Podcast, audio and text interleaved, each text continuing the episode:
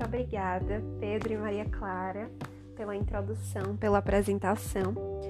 E hoje, né, como foi dito, vamos explorar um pouco, conhecer um pouco dos tipos de contratos, como eles se subdividem-se, como eles são classificados.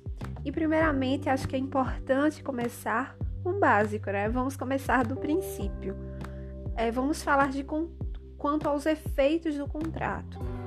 Quanto aos efeitos gerados por um contrato, eles podem ser unilaterais, bilaterais e plurilaterais, gratuitos e onerosos.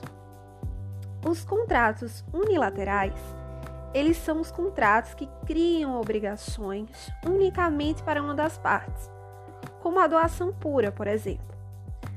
Então, o contrato unilateral é aquele que no momento em que ele é formado, ele gera obrigação, origina uma obrigação tão somente para uma das partes.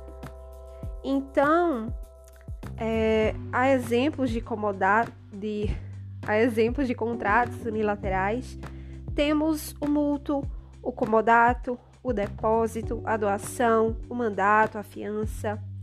Então, é, são contratos de fato que acontecem e que geram efeitos, geram obrigações para uma das partes.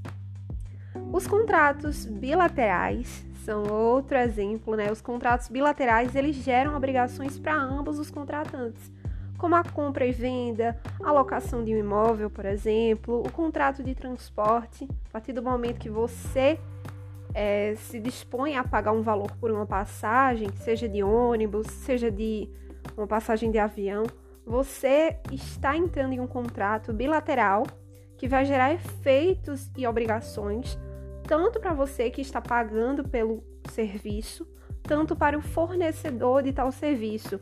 Então, como dispõe, né, o artigo 481 do Código Civil, uma das pessoas, né, quando fala num contrato de compra e venda, um dos contratantes se obriga a transferir o domínio de certa coisa e o outro a pagar-lhe certo preço em dinheiro. Ou seja, a obrigação, né, o contrato ali depende das, da obrigação das, das partes, de ambas as partes envolvidas.